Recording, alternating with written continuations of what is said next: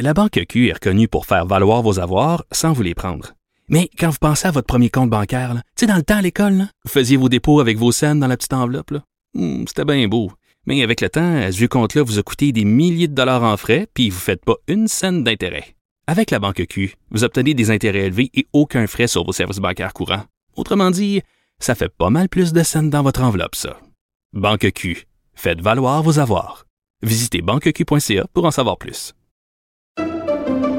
Pendant que votre attention est centrée sur cette voix qui vous parle ici, ou encore là, tout près ici, très loin là-bas, ou même très, très loin, celle de Desjardins Entreprises est centrée sur plus de 400 000 entreprises partout autour de vous.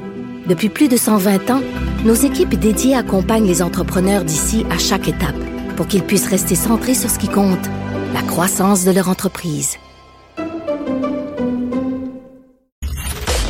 Geneviève Peterson. Rebelle dans l'âme, elle dénonce l'injustice et revendique le changement. Sujet très difficile quand même. Là. Euh, on va parler de viol. Je préfère euh, vous avertir euh, parce qu'il y a eu des accusations qui ont été portées contre des soldats russes par le procureur général de l'Ukraine.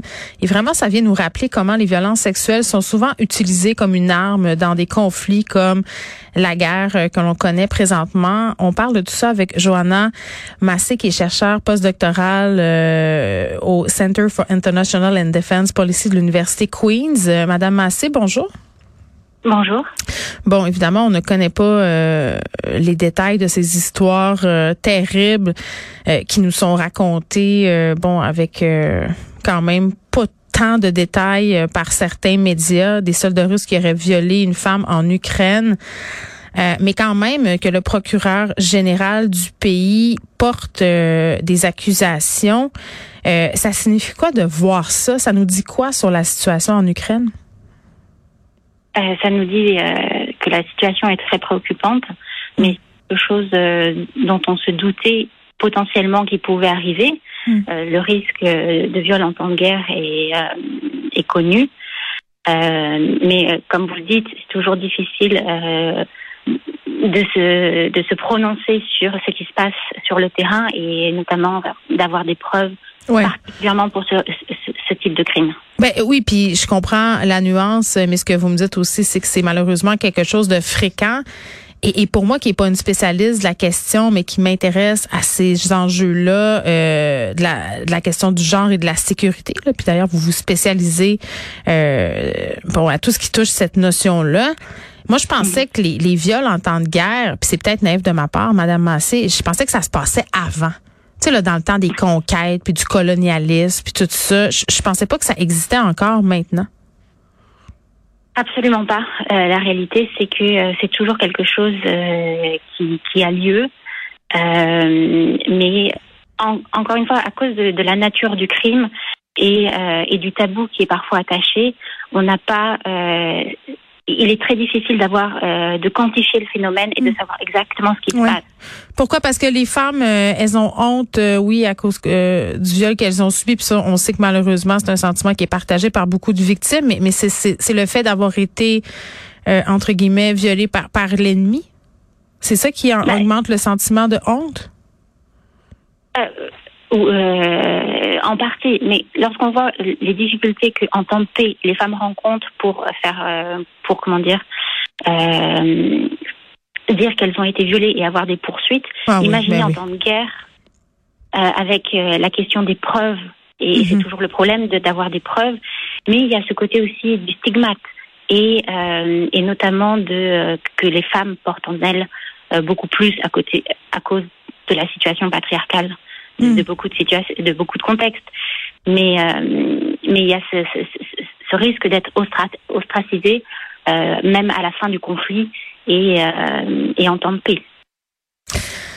Pourquoi on parle des violences sexuelles comme une arme dans un contexte comme le contexte d'une guerre?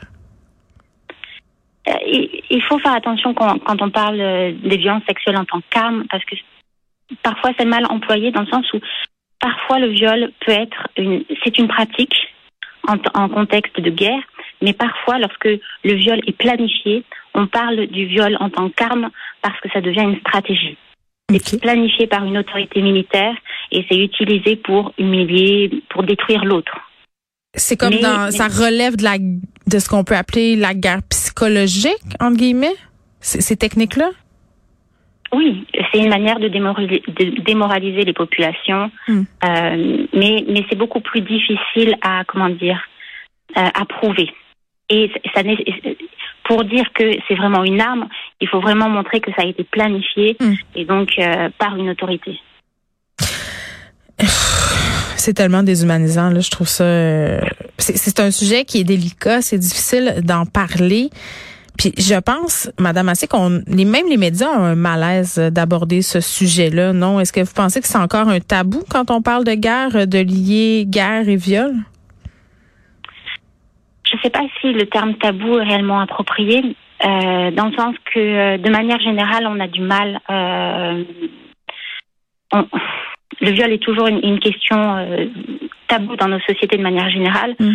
Parfois, c'est utilisé aussi euh, de manière sensationnaliste, et là, c'est aussi très problématique mm. euh, pour les victimes. mais, mais est-ce que vous pouvez me donner un exemple de ce sensationnalisme-là, par exemple? comment on, pourrait utiliser ces mots-là de façon inappropriée? Bah après, c'est la question de comment sont traitées les victimes. Et, et, et, de c'est important de, de, leur laisser, euh, comment dire, euh, parler d'elles-mêmes et de ne pas mettre des mots. Et, euh, et après, c'est la question aussi de d'essayer de, de, préparer l'après et, et, de sentir qu'elles peuvent librement parler de, des actes sans, sans, tabou, encore une fois. Hmm. Puis sans se faire coller des étiquettes, peut-être aussi. Voilà. Hmm. Puis vous avez dit tantôt que le principal problème, euh, bon, euh, quand on fait face à ce type de crime-là, c'est de trouver les coupables et de prouver tout ça, surtout dans un contexte de guerre. Est-ce qu'elles ont des recours? Parce que là, oui, euh, je comprends que dans cette situation particulière sur laquelle on peut pas vraiment s'étendre, mais quand même, le procureur général d'Ukraine qui porte des accusations, est-ce que c'est, selon vous, un geste symbolique ou ça va vraiment mener vers des accusations parce que j'ai l'impression que dans ces cas-là, puis on, peut sortir du cas de l'Ukraine, on sait que ça a lieu, mais c'est excessivement difficile d'aller au bout de ces démarches-là. Oui. C'est c'est la raison pour laquelle euh, la violence sexuelle en temps de guerre mm. est, tellement insidieuse. C'est la question des preuves et de comment montrer ça au niveau de la communauté internationale. Mm. Ça a été reconnu euh, légalement, c'est reconnu que euh, en, en crime euh, crime de guerre, crime contre, contre l'humanité. Mm. Ça peut même être attaché au crime de génocide. Euh, le fait que, euh, que la Cour pénale internationale a commencé à enquêter sur ce qui se passait en Ukraine depuis le 2 mars est un, est un geste symbolique fort. Le problème reste que la Russie, n'étant pas membre du statut de Rome, ça n'arrange pas les choses. Mais le fait que l'Ukraine, depuis 2014, ait, accepté euh, l'autorité de la Cour pénale internationale laisse quand même la possibilité que un jour, euh, on puisse poursuivre euh, les personnes qui, qui hmm. ont commis ces atrocités. Oui, puis dès qu'on parle de ça, il y, a des gens pour dire que ça fait partie de la guerre, que c'est en quelque sorte inévitable. Est-ce que vous êtes d'accord avec cette croyance-là qu'on qu'on peut pas l'éviter, qu'on peut pas faire mieux parce que c'est la guerre justement et que la guerre c'est sale? Absolument pas. Et, euh, et je pense qu'on devrait rejeter ces, euh, ces, cette manière de penser. Euh, c'est sûr que euh, le viol, euh, la pratique du viol en temps de guerre, ça, enfin, s'accompagne souvent, mais elle n'est pas automatique. Dans certains cas, ça ne se passe pas.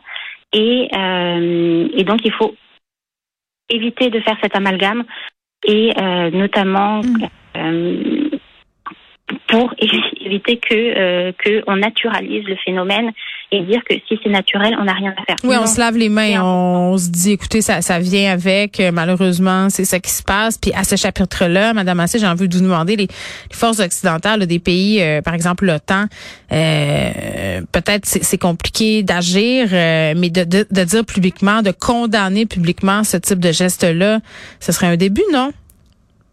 Bah, de manière, euh, enfin, toutes les institutions internationales sont dans une position délicate par rapport à, à l'Ukraine, euh, pas forcément par rapport au viol, euh, par rapport au nombre de crimes qui, qui sont commis sur, en Ukraine. Ben, on a parlé de crimes de guerre quand même là, depuis le début. Mm-hmm. c'en est un.